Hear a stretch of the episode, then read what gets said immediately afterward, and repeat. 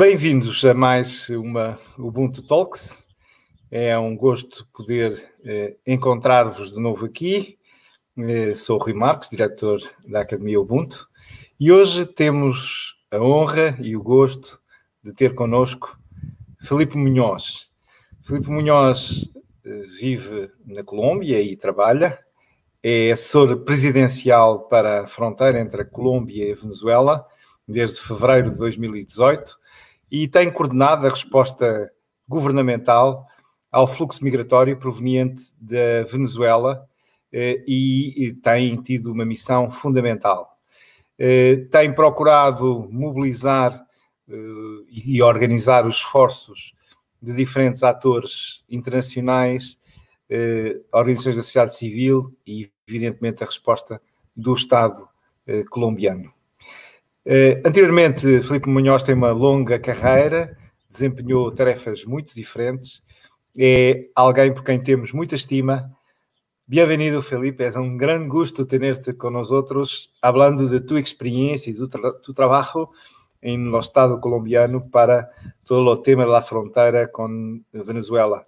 És um dos grandes retos, em, em especial para a Colômbia, a gestão de las migraciones, en especial de las migraciones de Venezuela.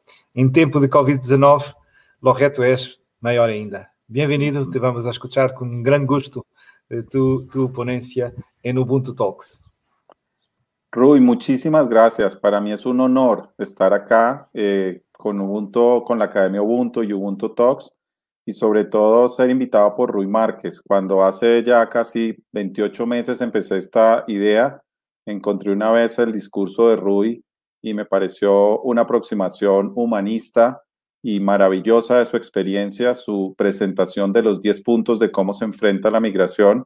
He aprendido de ahí, he aplicado, he entendido qué es ponerse en los zapatos del otro eh, y, y cómo no ser maximalista en este proceso. Para mí es un honor estar acá Voy a hacer unas breves reflexiones en esta oportunidad para compartir con todos quienes nos oyen en muchos otros sitios del mundo, en América Latina, en Europa, entender qué es lo que está pasando con esta tristísima historia que está pasando en Venezuela. Te pediría que si ponemos la presentación, em, eh, vamos. Em,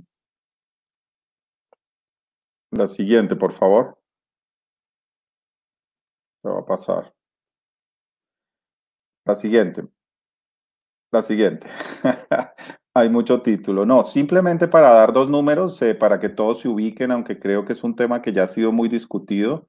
La semana pasada, como sabes, Rui, hubo una conferencia internacional de donantes para los países receptores de la migración, pero hoy por hoy, después de la migración siria, la, el éxodo de Venezuela ya supera los 5 millones de habitantes, es más del 15% de la población que estaba en Venezuela y de ellos eh, casi el 36% está en Colombia y el 70% entre Colombia, Ecuador y Perú y el 80% en América Latina. Es decir, ha sido un proceso migratorio que no tiene ninguna comparación en la región de América Latina desde hace muchísimos años. Nunca había pasado algo de esta dimensión. Y por supuesto Colombia, que es el país vecino a Venezuela, uno de los países donde tenemos una frontera de 2.200 kilómetros cuadrados, muy larga, muy difícil, donde hay cordilleras, desierto, montaña, es muy difícil de controlar, pues compartimos no solo una frontera, sino una historia común de muchos años. Sigamos. Esto ha empezado hace unos cuatro años eh, y obviamente desde el momento en que llegó, pues hoy ya tenemos más de uno, un millón ochocientos mil migrantes venezolanos asentados de manera permanente en Colombia. De esos, un 43% están en situación regular, casi ya 700 mil de ellos tienen permiso especial de permanencia, posibilidad de estar regulares en Colombia, pero más de un millón todavía no. Por ello, tenemos que seguir avanzando en el proceso de regularizar a los migrantes. Tenemos uno ahora para todos los estudiantes, por ejemplo, que son más de 300 mil. Pero además de los migrantes permanentes, tenemos migrantes de retorno, colombianos, que vivían en Venezuela, que hicieron su vida en Venezuela en los últimos 20 o 30 años y que están volviendo. Tenemos además una migración en el punto de frontera, donde hay mucha gente que viene en el día a comprar, a servicios médicos a Colombia y se devuelve, y tenemos una migración de tránsito de gente que recorre toda Colombia para salir por la frontera sur con Ecuador y pasar a Ecuador y Perú. ¿Y qué nos está pasando en este momento, Rui? Que tenemos migración de retorno. Por el COVID, muchas personas que estaban en el sector informal están decidiendo volver a caminando más de 1.400 kilómetros, como ir desde, no sé, desde Lisboa a Alemania, eh, en, en unas circunstancias muy críticas y muy complejas para el proceso. Sigamos. Además de ello, pues en el proceso de regularización tenemos que seguir avanzando para que todos tengan un documento y los podamos regularizar.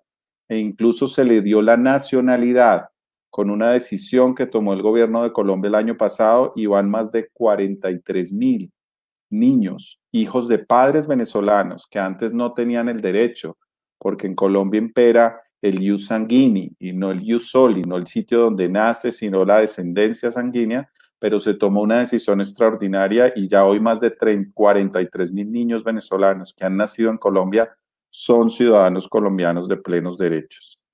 Como ustedes entenderán, este éxodo de venezolanos y venezolanas ha venido unas personas con muchísimas necesidades, huyendo de una situación muy crítica, que es la situación interna de Venezuela, y por ello tal vez salud ha sido la mayor preocupación más de 140 mil atenciones a madres gestantes, casi 2 millones de vacunas aplicadas sobre todo para los niños de 0 a 5 años. En Venezuela dejaron de vacunar hace mucho tiempo y no hay información epidemiológica clara. Sigamos. Pero no solo ha sido un tema de salud, sino un tema de educación. Ahora, cuando empezó este año escolar, que el año en Colombia escolar va de enero a diciembre, había 325 mil niños y niñas venezolanos y venezolanas matriculados en los colegios públicos colombianos, con un enorme no solo costo financiero, sino unas enormes necesidades en algunos municipios de la frontera, en donde la población ha crecido hasta el 30% con la llegada de migrantes y por supuesto no había la capacidad suficiente para atenderlos por lo cual ahí tenemos un enorme reto para poder cubrir las capacidades en educación y en alimentación a esos niños. Pero creemos que la vía es regularizar a los migrantes y recibir a los niños para sacarlos además de circunstancias de calle. Sigamos. Obviamente, entre los estos son con los niños que están en colegio, pero con, hay muchos otros temas, sobre todo con los niños, niñas de 0 a 5 años, más de 200 mil niños hemos atendido, pero la capacidad que tiene el sistema en Colombia para los niños de 0 a 5 años no alcanza para atenderlos a todos. Como en todas las migraciones del mundo, las más afectadas son las mujeres y los niños, y las mujeres sufren una serie de riesgos adicionales, pero además es más difícil que se involucren en la vida laboral porque tienen que cuidar a los niños y además tenemos el desplazamiento de por lo menos 14 grupos indígenas binacionales que han salido de Venezuela, algunos de ellos amenazados porque los han llevado a los procesos de explotación de oro cerca en la zona del arco del Orinoco, de manera casi que con esclavismo y ellos han huido hacia Colombia. Por lo cual el reto, sigamos, ha sido muy complejo para Colombia. Para que tengan una idea, hace cinco años en Colombia había 140 mil extranjeros en totalidad. Es un país que no estaba acostumbrado a recibir extranjeros.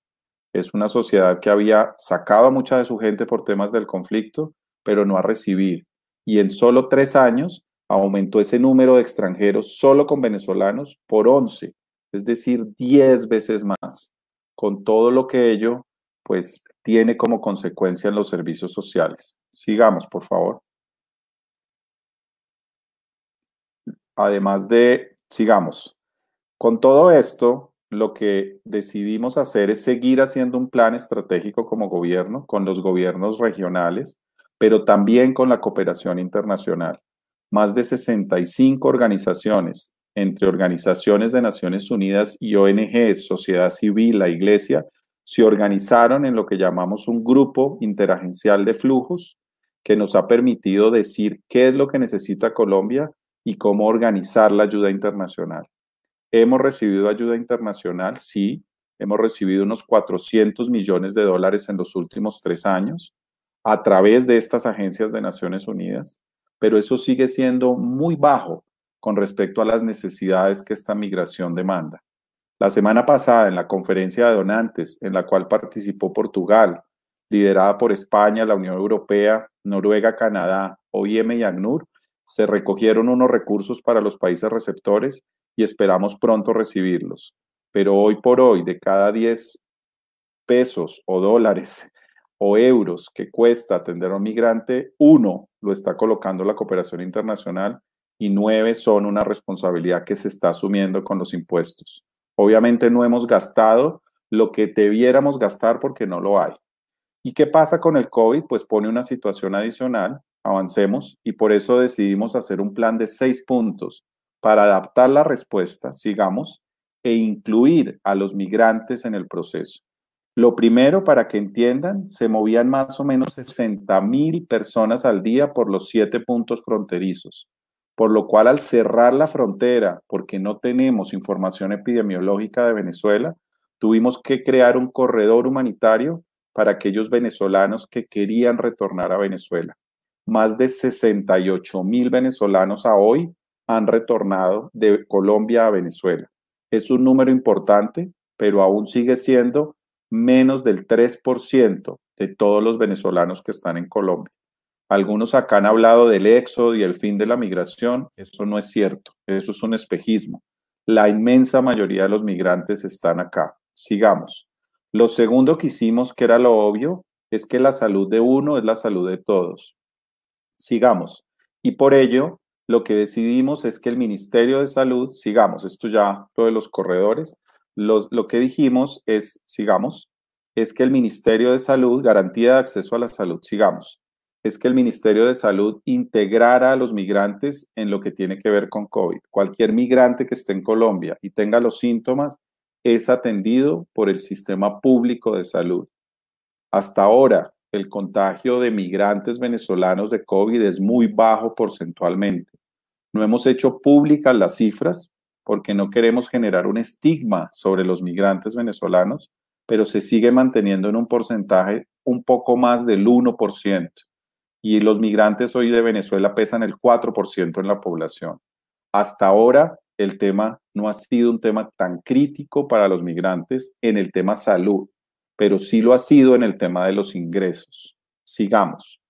Y es por ello que le pedimos a la cooperación internacional, la siguiente, por favor, que adaptáramos todos los programas que teníamos para atender a los migrantes y los albergues, por ejemplo, más de 50 albergues teníamos, logramos dejar 31 sin que se cerraran, con la gente adentro, sin recibir nuevos migrantes, pero protegiendo a estas personas para no sacarlas de los albergues. Pero en los demás programas lo que les pedimos era transformarlos en transferencias monetarias multipropósito, en efectivo, en, en bonos que pudieran cambiar por comida y por arriendos, porque uno de los problemas que tenemos es que los empiezan a sacar de los sitios donde viven en lo que se llaman pagadiarios, que son unos sitios donde viven muchos de ellos aglomerados. Siguiente. Pero además, lo que decidimos es incluir a los migrantes, sigamos, en los programas del gobierno. El presidente me entregó 200 mil mercados, canastas de comida para un millón de personas y priorizamos 70 municipios para entregarle a ese millón de personas algo de comida para que pudiera aguantar la cuarentena y algunos de ellos que ya estaban regularizados y estaban en el sistema de salud van a recibir 50 mil de ellos un subsidio que se llama ingreso solidario. Sigamos, pero además teníamos que priorizar cuatro sitios en particular, que son los más críticos en el tema de la crisis. Avancemos. Sigamos. Que son estos cuatro. El primero es Maicao, el que ven más arriba en La Guajira, un sitio muy pobre, con muchas complejidades, con una mayoría de población indígena. El segundo es Villa del Rosario, donde queda el puente Simón Bolívar, donde cruza el 70% de todo el movimiento de frontera se da ahí. El tercero es Suacha, una localidad al lado de Bogotá con muchas dificultades. Y el cuarto es Ipiales, en la frontera con Ecuador. Esa frontera con Ecuador había sido un sitio de paso, pero ahora como se está presentando el flujo en el otro sentido, ha venido también muchos migrantes y tuvimos que concentrar muchos esfuerzos en estos cuatro sitios en particular. Siguiente. Y por último, lo que tuvimos que hacer con todo nuestro plan es habilitar una serie de líneas con los medios de comunicación, con la cooperación internacional, con las Naciones Unidas para que los migrantes tuvieran la posibilidad de consultar en esas líneas telefónicas cualquier necesidad que tuvieran. Sigamos. Para cerrar y darles unas conclusiones y abrir un poco la invitación que me hizo Rui de que hablemos del post-COVID.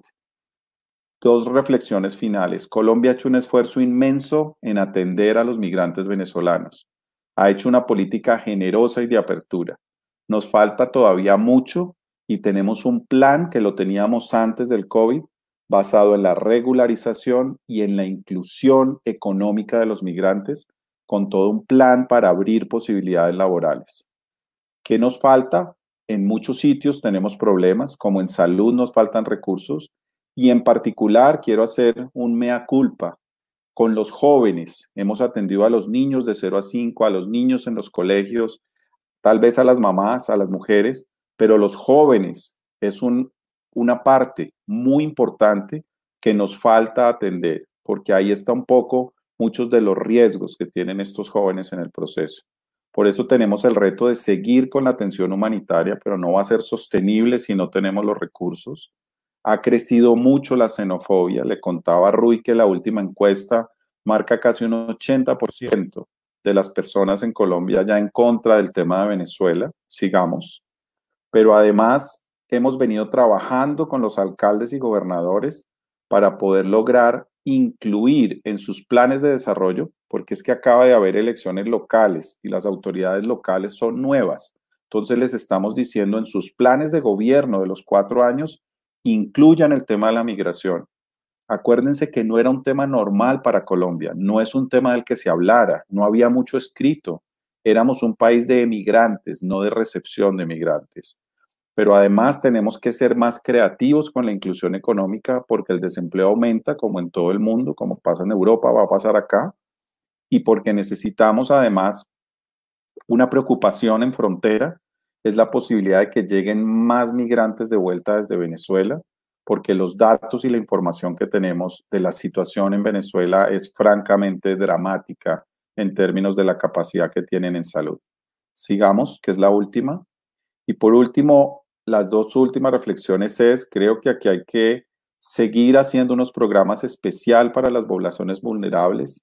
Creo que tenemos unos desafíos en seguridad ciudadana y tenemos tal vez dos mensajes finales. Uno es con comunicaciones. Necesitamos avanzar en seguir alimentando un discurso, sobre todo desde las autoridades locales y desde el gobierno, de esperanza, de la migración como una oportunidad, no como simplemente un problema, un reto, una crisis, sino como un mecanismo que nos va a llevar. Los venezolanos que están en Colombia, así mañana cambiar el régimen, se van a quedar por un tiempo, son parte de esta sociedad y debemos aprovechar su mayor potencial, sobre todo con los jóvenes, y por eso esta alianza que no solo es esta conversación con Rui, sino muchos otros proyectos que queremos avanzar con la Academia de Líderes Ubuntu, es un gran honor para nosotros como colombianos aprender de alguien que tuvo a su cargo un proceso complejo y difícil, como en su momento fue el de Portugal, pero que hoy nos sirve de ejemplo para muchas cosas positivas. Gracias, Rui.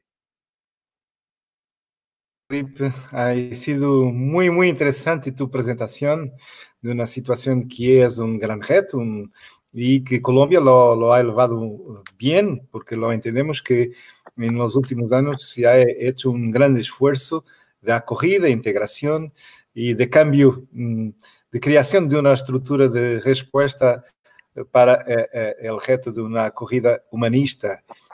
Y, tu presentación ha sido muy, muy interesante. Y hablabas un poquito de tema ahora con COVID, de la xenofobia.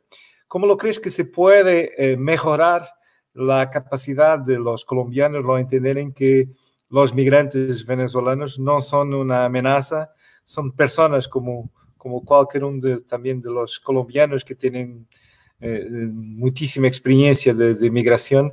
¿Y cómo crees que se puede hacer algo para reducción de la xenofobia para que en tiempos de dificultad de COVID los migrantes no, no puedan ser apuntados como una amenaza? Yo creo, Rui, que hay dos o varias herramientas. Yo creo que hay una fundamental y es trabajar con los colegios. Yo creo que esto empieza, hay que aprovechar, Rui, que tenemos 320 mil niños matriculados, que son 320 mil familias. Y ahí yo creo que está la clave. Uno, haciendo rápidamente el proceso de regularización de estos estudiantes que queremos hacer y con ello empezar a vincular a la familia a la comunidad educativa. Creo que tenemos que avanzar aún más con el Ministerio de Educación para que haya algunas cátedras y mecanismos que permitamos que desde el colegio esto avance. Lo segundo, creo que hay que hacer una gran alianza y hemos hecho algunos avances. Tú conoces algunos de ellos con la prensa regional, por ejemplo, que tenemos en frontera, pero creo que hay que avanzar aún más porque aún el lenguaje de los medios de comunicación es complejo. No hay una sola vez que haya un robo donde haya un venezolano que no digan el capturado es un venezolano.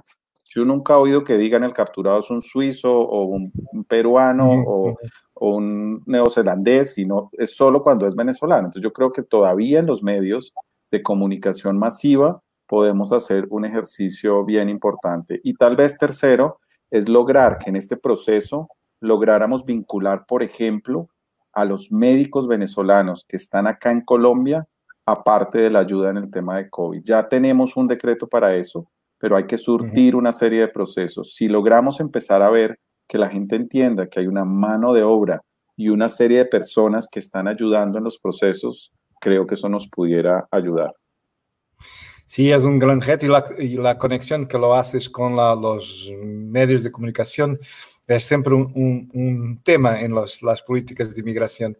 ¿Cómo está siendo la reacción de los medios de, de, Colombia, no solo con las malas noticias como refiriendo la nacionalidad cuando hay un problema, también hay otras actividades eh, importantes de cooperación que, que estáis eh, estructurando con los medios de comunicación en Colombia para que puedan ayudar a entender mejor lo que se pasa con las migraciones para una política humanista, ¿no? Sí, no, no quiero caer en el mismo error de solo hablar del ejemplo que no es. También hay ejemplos muy positivos. El periódico La Opinión, que es el diario de circulación en la frontera, en norte de Santander, está haciendo todo un ejercicio de, de un portal en el cual se da información para los migrantes, a dónde pueden ir, cuáles son los servicios. La revista Semana tiene un proyecto que se llama Migración Venezuela, donde constantemente producen información positiva de casos buenos e información también de lo que pasa, pero una información con una visión, con varios puntos de vista. Eh, el tiempo también tenía un portal de datos, es decir, hay algunos medios que están iniciando una tarea de mirar. ¿Sabes qué es muy importante, Rui, que yo lo he visto?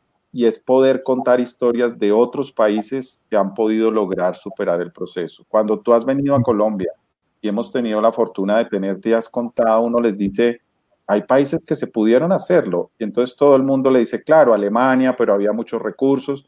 No, países más cercanos a Colombia, obviamente Portugal también es un país mucho más rico, pero se logró hacer algo. Se logró hacer en Sudán, se ha logrado hacer en el Líbano, se ha logrado, es decir, hay ejemplos positivos también en países similares en Colombia. Yo creo que hay que quitar la idea de que esto es simplemente como una circunstancia con la cual no vamos a poder y decirles, no, es un reto grande al desarrollo, pero Colombia puede y hay países que lo han hecho. En eso ustedes nos pueden ayudar mucho trayendo ejemplos de otros sitios donde también se ha logrado. Y, seguro que, Colombia lo está eh, haciendo bien. Y, y de, Bogotá nos llega una, una, pregunta para compartir contigo de Norma Moreno.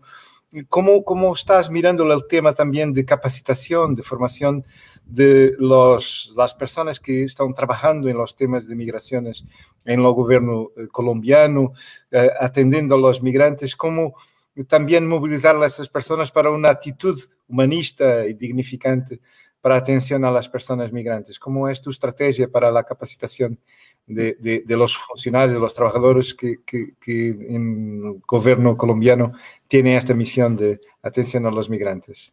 Sí, yo creo que parte del aprendizaje es ese mismo. No había mucha experiencia, entonces hay que capacitar.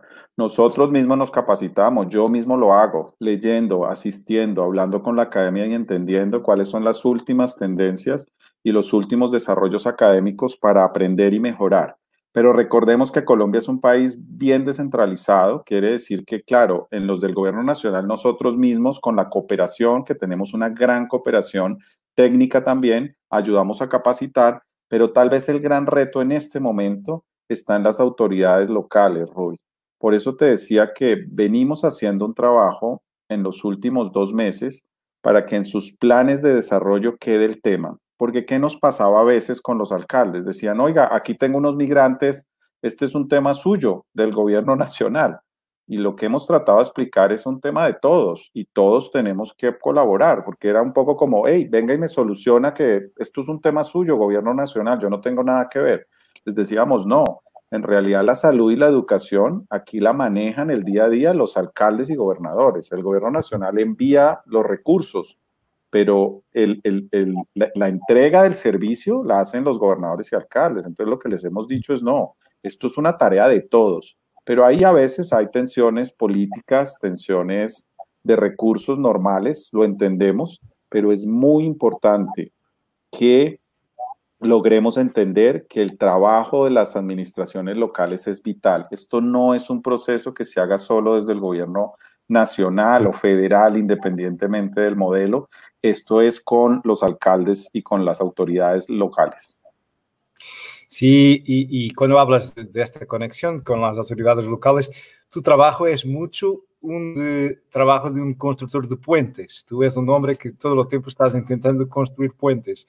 Y eso es muy Ubuntu, muy la cultura de la Academia Ubuntu. ¿Cómo sientes tú personalmente este trabajo de todo el tiempo intentar construir puentes entre el poder central, el poder local, entre lo privado y lo, público, entre lo nacional y lo internacional? ¿Cómo te sientes como constructor de puentes? Eh, no lo había pensado porque eh, me hubiera sentido en otra cosa que como un ingeniero, pero sabes que sí, mi tarea tiene tres niveles de puentes. Los puentes horizontales son al interior del gobierno.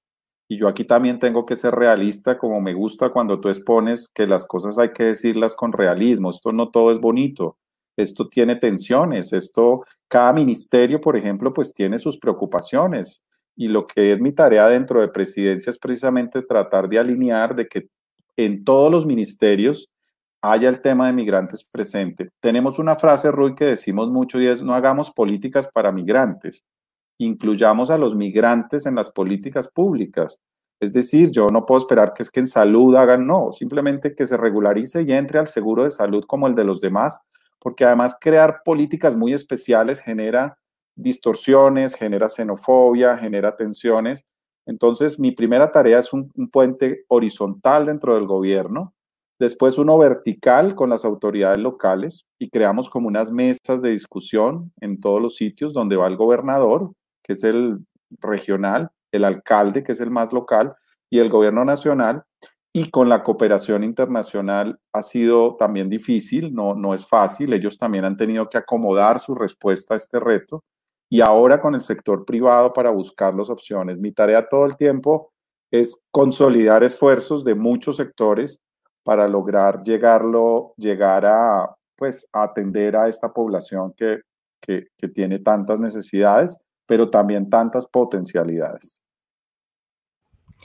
Y cuando hablas de dificultades y de riesgos, que los hay, claro, cuando hablamos de situaciones muy vulnerables, no tema de, en la frontera, la dificultad que lo sabemos que sigue existiendo de los grupos armados de la situación de instabilidad, que lo afecta muchísimo también una política de control de migraciones y de acogida e integración, también porque los migrantes siguen siendo muy vulnerables a, a, tema de los grupos armados. ¿Cómo, cómo, que, lo, lo, ves este tema? Mira, yo creo que cuando hablamos de los jóvenes, hay una, esa es nuestra gran preocupación. Uno, porque muchos son los que tienen que salir a trabajar y a producir, así sea en el mercado informal, pero otro porque puedan ser capturados por los grupos criminales que haya una gran vulnerabilidad y haya una oferta y le digan, venga, y, o en los grupos criminales urbanos o en los grupos criminales más organizados. Y hay algunas zonas en la frontera de Venezuela, sobre todo en norte de Santander, donde hay zonas de cultivos ilícitos y donde hay zonas de migrantes. Es decir, tú lo que tienes es una conjunción de dos situaciones muy críticas y, claro, que se puedan presentar eh, y hemos tenido algunas denuncias de ello. Eh, estamos trabajando para identificar ese fenómeno, para saber exactamente de qué dimensión es, pero pueden haber algunos de ellos que sean capturados por estas organizaciones criminales, pues porque lo que les ofrecen de recursos de pago es mucho más de lo que ellos puedan conseguir en su propia situación. Entonces, es una preocupación y por ello es más vigente, Rui, que hagamos un ejercicio más estratégico con los jóvenes.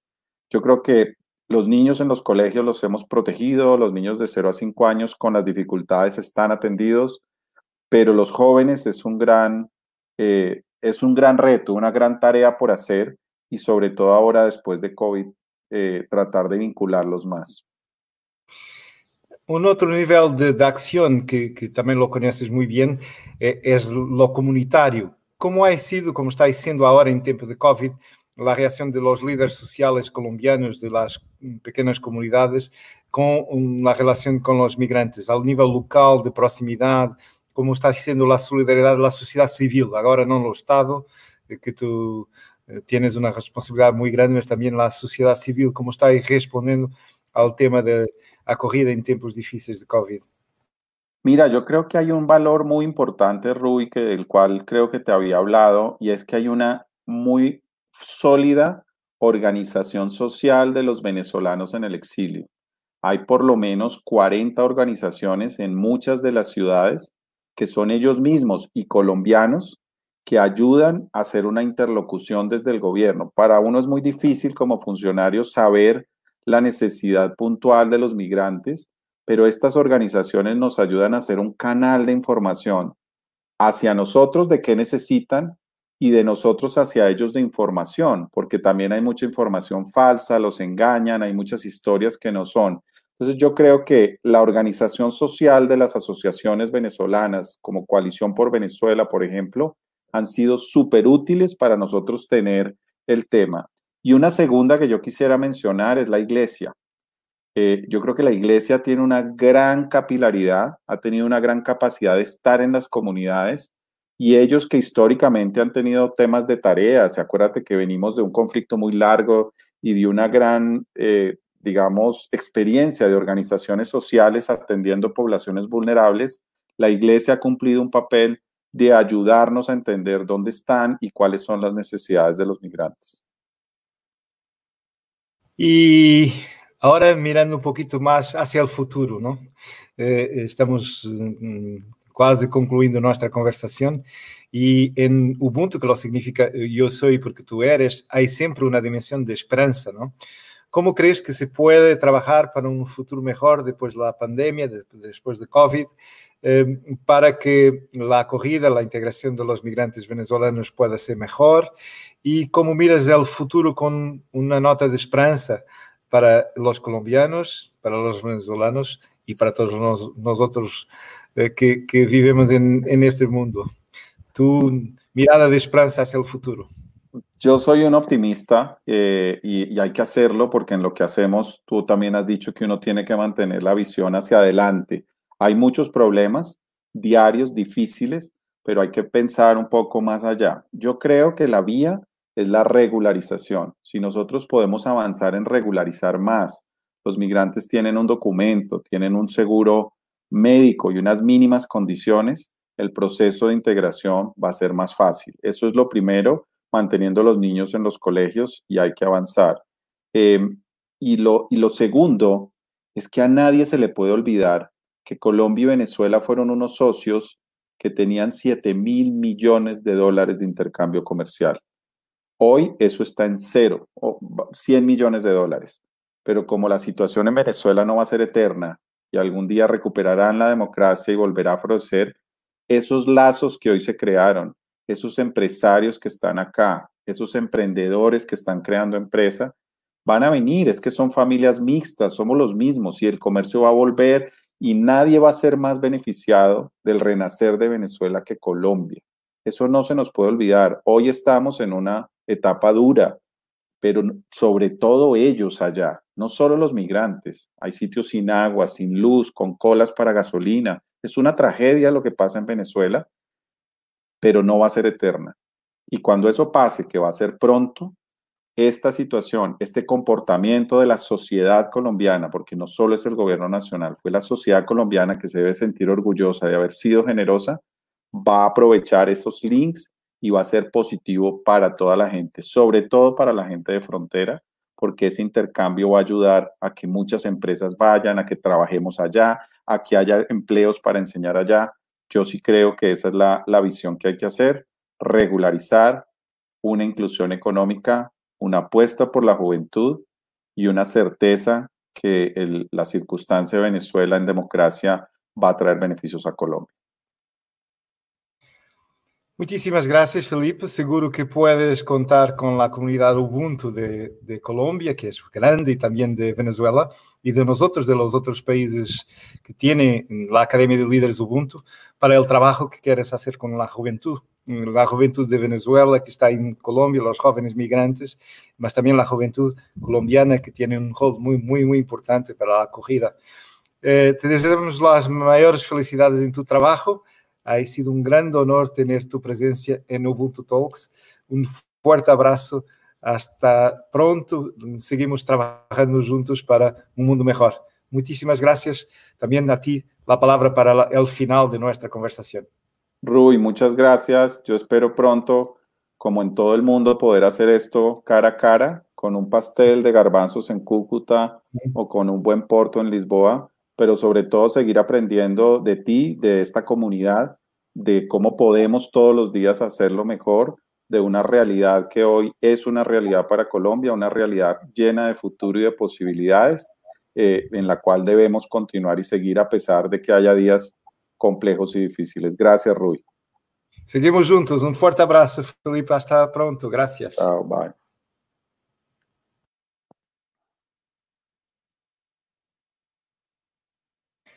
Em breve voltaremos uh, ao Ubuntu Talks, a próxima edição com Rui Santos, no dia 17 de junho, às 5h30. Uh, iremos até Moçambique para falar uh, de Ubuntu com o criador da plataforma Macopo. Uma boa semana para todos, uh, até breve.